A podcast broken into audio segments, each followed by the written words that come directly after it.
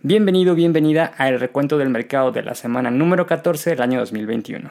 Esta semana fue una excelente semana, muchos índices de los Estados Unidos llegaron a máximos históricos y, por ejemplo, el Nasdaq se recuperó de las pérdidas que traía las semanas pasadas. Así que vamos a empezar con las noticias de la semana. Después de varios años de intentarlo y de no conseguir el éxito que esperaban, LG tomó la decisión de finalmente cerrar la división de LG Mobile, que es la que se dedica a diseñar los teléfonos celulares.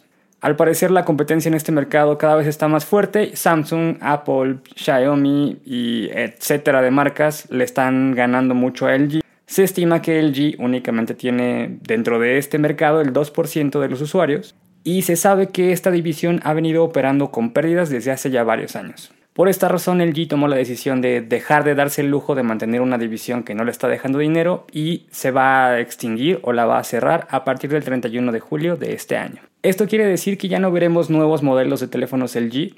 Sí dijeron que van a seguir vendiendo los que ya tenían diseñados, entonces los modelos que ya fueron lanzados y presentados al público van a seguir estando disponibles en el mercado, pero ya no van a tener diseños nuevos, no van a sacar una nueva generación ni nada al respecto. LG dice que todo el dinero que le ponían a esta división y que no les estaba generando absolutamente nada, ahora va a ser utilizado en otras áreas de la compañía que sí son redituables para ellos, como por ejemplo componentes de autos eléctricos, casas inteligentes y cosas de robótica, entre muchas otras áreas de la compañía. Con esta noticia, el precio de la acción de LG bajó 2.52%, cerrando la sesión en 154.500 wones surcoreanos. Aprovechando toda la ola que hizo Wall Street Bets en el grupo de Reddit con las acciones de GameStop, la compañía tomó la decisión de sacar a la venta algunas acciones nuevas, aprovechando que el precio está muy caro. GameStop ya le había avisado a la SEC en diciembre del año pasado que querían vender nuevas acciones para recaudar más o menos 100 millones de dólares. Aunque la SEC le dio autorización, GameStop nunca las vendió, simplemente se quedó con la autorización abierta y no la aplicó. Ahora que la acción de GameStop está muy por arriba del nivel que estaba el año pasado, tomaron la decisión de mandar otro permiso a la SEC. Pero ahora quieren recaudar mil millones de dólares, que sería el equivalente a vender 3.5 millones de acciones nuevas. GameStop tiene muy claro que el comercio electrónico es lo que lo va a mantener actualizado y no lo va a dejar atrás de los competidores como Walmart, Amazon, etc. Y esta venta de acciones nuevas la está realizando precisamente para impulsar el negocio electrónico y tener dinero para financiar todo el desarrollo que están haciendo en estos momentos. Este día el precio de la acción de GameStop bajó 2.35%, cerrando la sesión en 186 dólares con 95 centavos. Y este lunes también se reportó que en una página de internet que utilizan mucho los hackers se encontró una lista con datos personales de muchísimos usuarios de Facebook. Se estima que estos hackers robaron los datos de aproximadamente 500 millones de usuarios de Facebook. Esto lo hicieron porque antes Facebook permitía buscar a las personas a través de los teléfonos móviles. Entonces estos hackers diseñaron un programa que se dedicaba a generar teléfonos móviles y robarse la información de las personas que tenían dada de alta su perfil con el teléfono. Facebook salió a defenderse y dijo que este robo de información había sido ya antiguo, que no es reciente, que fue en un robo de información que tuvieron y que detectaron en agosto de 2019 y que ya está arreglado. Pero eso no quita que el nombre completo, el teléfono, el estado civil, la fecha de nacimiento, el correo electrónico de 500 millones de personas que tenían un perfil en Facebook esté por ahí en una página de internet que utilizan hackers. El objetivo de publicar esta lista en esta página simplemente era tener los datos más a la mano y no tener que estarlos buscando en algunos sitios raros. Este día el precio de la acción de Facebook subió 3.43%, cerrando la sesión en 308 dólares con 91 centavos. Y vamos con las noticias del martes. Este martes Mercado Libre anunció que va a realizar una gran inversión en México porque al parecer con la pandemia el negocio está creciendo de una manera inesperada en el país y según el CEO, si no hacen esta inversión en este momento, podrían tener problemas en el futuro porque no se darían abasto de tanta demanda que hay de personas comprando a través de Mercado Libre y también de personas que están vendiendo a través de la plataforma. La inversión va a ser de 1.100 millones de dólares y se va a utilizar para expandir los centros de distribución en el país y para darle un empuje al método de pago Mercado Pago. Con esta inversión se estima que se generen alrededor de 4.700 empleos en el país. Mercado Libre espera que con esta inversión pueda mantenerse en la competencia con Amazon, que también está entrando muy fuerte en este país. Este día el precio de la acción de Mercado Libre subió 2.95%, cerrando la sesión en 1.547 dólares con 79 centavos. Y este martes GM anunció que va a lanzar una nueva camioneta en el 2022 y este martes GM anunció que como parte de la inversión que está haciendo para la electrificación de todos sus vehículos, va a lanzar una nueva Silverado 100% eléctrica en el 2022. Esta noticia hizo que la acción de GM llegara a niveles históricos, logró un nuevo máximo histórico desde que regresó a la bolsa en 2010 después de haber salido de cotizar en la bolsa en la crisis del 2008. Los inversionistas están muy al pendientes de las noticias que esté liberando GM en los próximos meses, porque ya están lanzando muchos vehículos muy importantes para la compañía que son 100% eléctricos. Este día el precio de la acción de GM subió 1.47%, cerrando la sesión en 61 dólares con 94 centavos. Y vamos con las noticias del miércoles que tenemos temas bastante polémicos en este día. La primera noticia de este día es una excelente noticia y está relacionada con Target. Este miércoles anunciaron que tienen planeado hacer una inversión multimillonaria para abrirle las puertas a nuevos negocios que son operados o que tienen dueños afroamericanos. Target estima que va a gastar 2 mil millones de dólares de aquí al 2025 para hacer esto posible. Y aparte de agregar los productos de más de 500 proveedores afroamericanos en las tiendas físicas y en la tienda en Internet, va a buscar tener nuevos contratos con empresas de construcción o mercadotecnia que también tengan dueños afroamericanos. Con esto lo que busca Target es dar el mensaje de que está apoyando a esta raza y que está abriéndole las puertas a cualquier proveedor tratando de dejar el mensaje claro de que todos somos iguales y que todos tenemos oportunidad de estar en su tienda. Este día el precio de la acción de Target bajó 0.48%, cerrando la sesión en 204 dólares con 45 centavos. Este miércoles Beyond Meat anunció que va a abrir la primer planta fuera de Estados Unidos y va a estar ubicada en China. La nueva planta de producción va a estar ubicada en la zona económica y tecnológica de Jiangxing, y el objetivo de esta planta va a ser mejorar la velocidad de producción y la distribución en esta zona de Asia. Aparte, como todos los que buscan hacer productos en China, lo que quiere Beyond Meat es bajar los costos para mantenerse competitivo en esta región. Esta nueva localidad de Beyond Meat va a producir productos a base de planta que busquen reemplazar la carne de res, la carne de pollo y el producto que se creó para China, que es la carne de puerco. Actualmente en esta región Beyond Meat tiene acuerdos con KFC, Starbucks y Pizza Hut, con las marcas chinas Jinding Shuang, Gangli Beijing, Slowbot Brewery, Emma y Metro China, entre muchas otras marcas que están ubicadas en China. Aún y con la nueva planta, este día el precio de la acción de Beyond Meat bajó 2.73%, cerrando la sesión en 130 dólares con 29 centavos. La vacuna de AstraZeneca ha dado mucho de qué hablar desde hace algunos meses que se presentaron algunos casos de coágulos en la sangre en algunas personas. Algunos países en la Unión Europea decidieron suspender la aplicación de esta vacuna para prevenir que esto siguiera sucediendo. Sin embargo, eh, se tomó la decisión de seguirla aplicando porque decían que los beneficios son más grandes que los efectos que está generando o el daño que está haciendo. Después AstraZeneca intentó tener la aprobación de la FDA en Estados Unidos para que se autorizara el uso de emergencia de la vacuna en los Estados Unidos, pero no logró tener éxito. Estados Unidos le pidió que actualizara la información y siguen sin usar la vacuna hasta el día de hoy. Mientras esto sucedía, la Unión Europea se puso a hacer unos estudios y este miércoles anunciaron que probablemente la vacuna de AstraZeneca sí esté generando los coágulos en las personas que fueron vacunadas. Se encontró que esta vacuna únicamente tiene esta reacción en personas jóvenes o menores de 60 años, por lo que algunos países están restringiendo la aplicación de esta vacuna únicamente para personas, depende del país, mayores de 60 años o de 30 años. De todas maneras van a seguir aplicando la vacuna, lo único que quiere la Unión Europea es que se ponga como efecto secundario la generación o la creación de coágulos en la sangre. La Unión Europea encontró que una de cada 100.000 personas tiene este efecto secundario, mientras que Reino Unido por su parte dice que únicamente se presenta en una de cada 250.000 personas.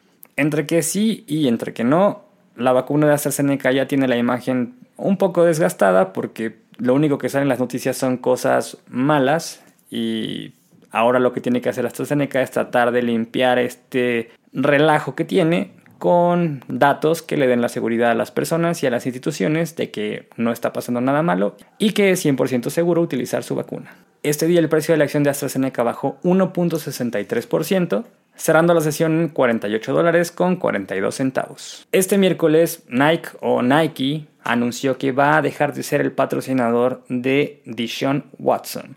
Deshaun Watson es o era el quarterback de los Houston Texans y aparentemente está teniendo problemas en la Corte de los Estados Unidos porque 22 mujeres reportaron una especie de acoso o abuso sexual por parte del jugador.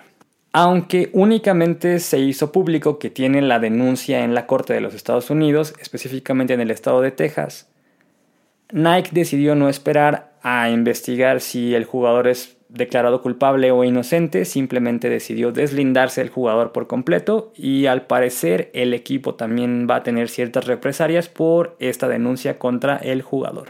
Ojalá que la Corte de Estados Unidos se ponga a investigar bien y al final si realmente hizo este tipo de actitudes sea castigado y no se quede nada más ahí por ser un famoso. Este día el precio de la acción de Nike bajó 0.45%, cerrando la sesión en 136 dólares con 54 centavos. Y para terminar el miércoles vamos con una noticia de Starbucks para ayudar al medio ambiente. Este miércoles Starbucks anunció que tiene pensado empezar a utilizar un nuevo programa que se llama Borrow a Cup o pedir prestada una taza únicamente en el estado de Seattle. Este nuevo programa consiste en que las personas que compren un café en alguna tienda en ese estado tienen que pagar un dólar por la taza que pedirían prestada. Pueden tomarse su café y regresar la taza, entonces le van a reembolsar el dólar que pagó por el café para que después pueda comprar más café si es que es un cliente frecuente. Y aparte, si son miembros del Starbucks Rewards, les van a bonificar 10 bonus stars, que son como puntos que podrían canjear posteriormente por más café o algunos productos que se vendan dentro de la tienda. Pero la cosa no se queda ahí. Si no quieres tomarte el café en la tienda y prefieres llevártelo a tu casa, Starbucks hizo una alianza con la empresa Ridwell que va a ser encargada de pasar por la taza a tu casa. Estas tazas se van a sanitizar y limpiar y van a poder ser utilizadas por otros clientes de Starbucks que también quieran tomar café en este tipo de programa. Esto lo está haciendo Starbucks para bajarle un poco a la contaminación de tantos vasos de plástico y de cartón que ha venido utilizando. Ya había eliminado de cierta manera los popotes, ahora está tratando de eliminar el plástico y es una buena idea para mantener el medio ambiente más sano. Si el programa tiene éxito en Seattle, se buscaría que se empezara a aplicar en otros estados de los Estados Unidos y quién sabe, igual y también pueden hacer el programa global. Este día el precio de la acción de Starbucks subió 0.04%, cerrando la sesión en 113 dólares con 19 centavos. Y vámonos a las noticias del jueves. Este jueves la prensa china anunció que Apple tiene que posponer la producción de las MacBook y de las iPad por ciertos problemas de falta de componentes en las líneas de producción. Este problema que tienen todas las empresas, tanto automotrices como tecnológicas, y llámale la empresa que sea que tenga algo que ver con tecnología, de la falta de semiconductores también le está pegando a grandes empresas como Apple. Aparentemente aún no es tan grave, no es crítico y tienen las partes suficientes para seguir haciendo las computadoras, pero van a parar un poco la producción y la van a dejar para la segunda mitad de este año para evitar que tengan un problema por falta de componentes, como ya le ha pasado a las empresas automotrices, tanto GM como Ford han tenido que parar plantas porque ya no tienen con qué construir.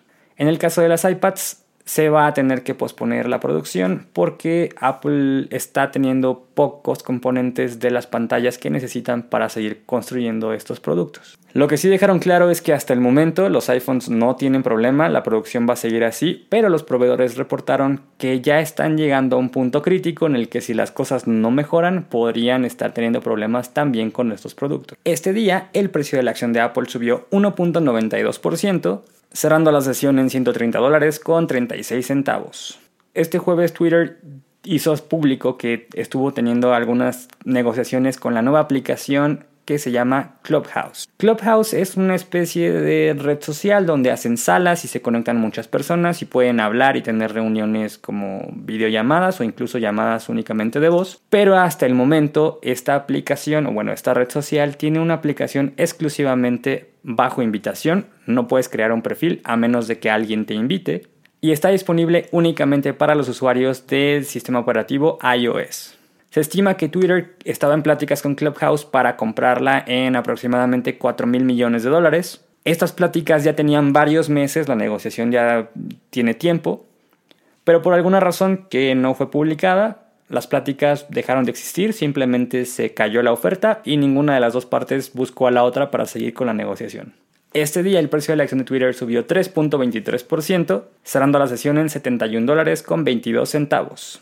Las aerolíneas fueron un sector económico que fue bastante afectado por la pandemia y se vieron muy afectadas porque en el último año no han tenido la cantidad de vuelos que tenían antes de la pandemia. Todos estaban encerrados y las personas que querían viajar pues se redujeron porque no todos están dispuestos a exponerse al virus que está en el mundo. Como estas empresas fueron muy afectadas, el gobierno de Estados Unidos tomó la decisión de hacer un paquete de estímulo fiscal en el cual apoyaba a las aerolíneas para que no despidieran a los empleados y con el dinero que les dio el gobierno, pues pagar los sueldos y no generar desempleo. Supuestamente estas empresas utilizaron el dinero para eso y dejaron de existir o dejaron de salir noticias de que las empresas estaban despidiendo a sobrecargos, pilotos o cualquier tipo de personal. Hasta este jueves.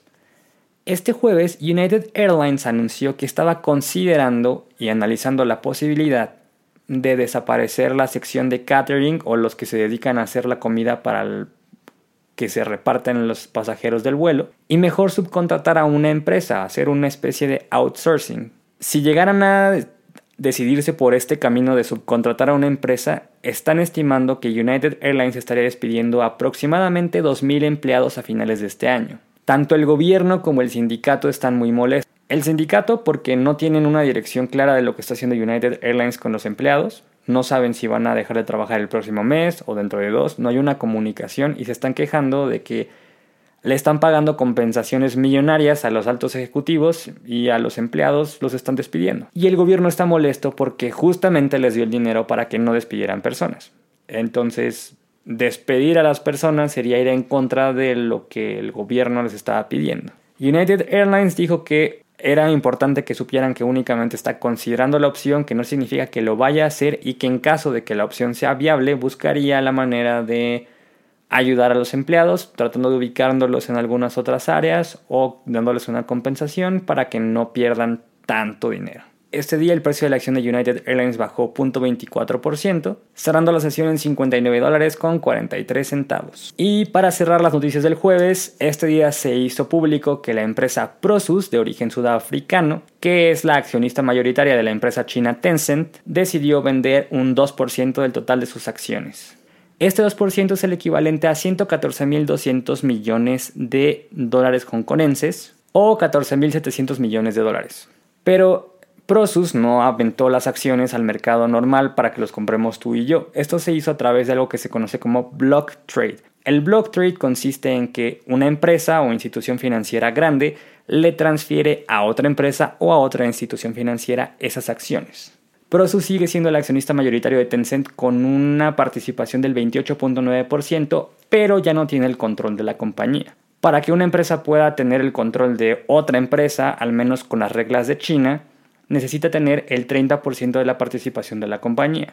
Lo que sí dijo Prosus es que ya no tiene planes de seguir vendiendo más acciones de Tencent, al menos en los próximos tres años, y que el dinero que recaudó de esta venta lo va a utilizar para invertir en otras áreas y gastar en gastos locales de la compañía. Este jueves el precio de la acción de Tencent subió 2.76%, cerrando la sesión en 80 dólares con 43 centavos. Y vamos ahora con las noticias del último día de la semana, el viernes. Justo un día antes, United Airlines hacía públicos los planes que tiene para despedir a algunos empleados de la sección de catering y este viernes Southwest Airlines anunció que tiene planeado recontratar a sobrecargos por la alta demanda en vuelos. Al parecer en Estados Unidos con esto de la vacunación y que pues se está empezando a controlar un poco la pandemia en ese país, las personas están buscando nuevos destinos para verano.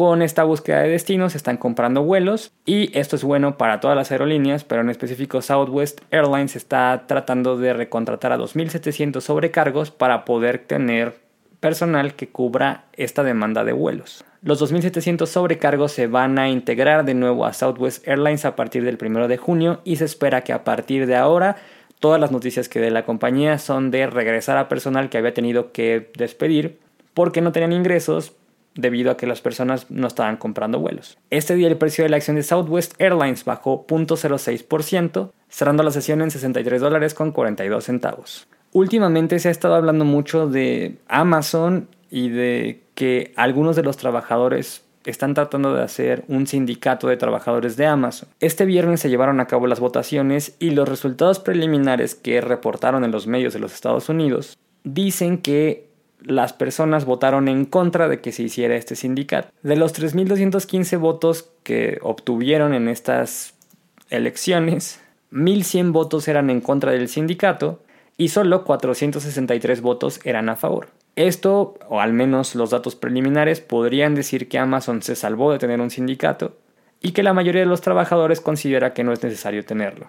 De todas maneras hay que esperar a que se den los resultados oficiales y esperar que el acuerdo al que lleguen los empleados con Amazon sea el mejor para ambas partes. Este día el precio de la acción de Amazon subió 2.21%, cerrando la sesión en 3.372 dólares con 20 centavos. Este viernes McDonald's anunció que va a cerrar varias tiendas que tiene ubicadas en los Walmart. Con la pandemia las personas ya no están yendo o no están pasando tanto tiempo en los supermercados, por lo tanto estas tiendas pues no tienen mucho sentido para McDonald's porque las personas no pueden ni siquiera pues pasar en su carro, tendrían que ir al supermercado a comprar. Pero como ahora muchas personas están comprando en línea, ya no tienen la oportunidad de pasar por un McDonald's y a ver qué se les antoja. Por esta razón, McDonald's va a reducir el número de tiendas que tenía dentro de Walmart de 1000 tiendas a únicamente 150.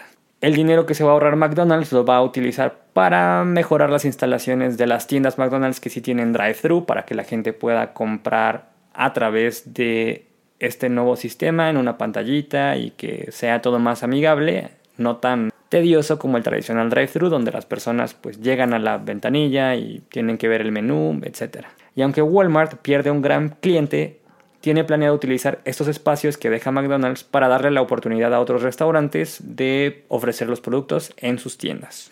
Este día el precio de la acción de McDonald's subió 0.53%, cerrando la sesión en 231 dólares con 48 centavos, mientras que el precio de la acción de Walmart subió 0.05%, cerrando la sesión en 139 dólares con 78 centavos. Y mientras McDonald's cierra varias tiendas en Walmart, Disney este viernes anunció que ya está preparando y tiene todo listo para la apertura de Disneyland el próximo 30 de abril. Como sabemos, la apertura va a estar limitada únicamente al 15% de la capacidad del parque, únicamente pueden comprar boletos las personas que son residentes del estado de California y las personas que vayan a los parques tienen que portar cubrebocas en todo momento.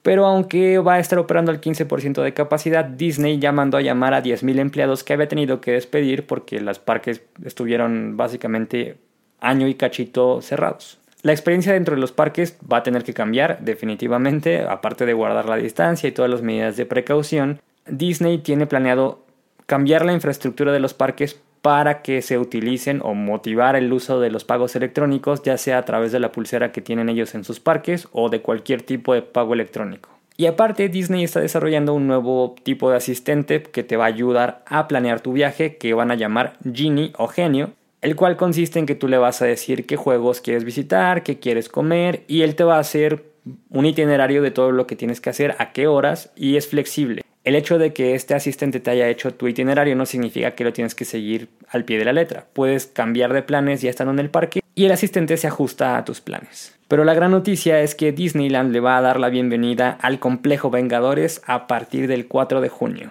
Con esto Disney tiene todo listo para darle la bienvenida a las personas y con la esperanza de que estas nuevas atracciones jalen a la gente aunque estemos en pandemia.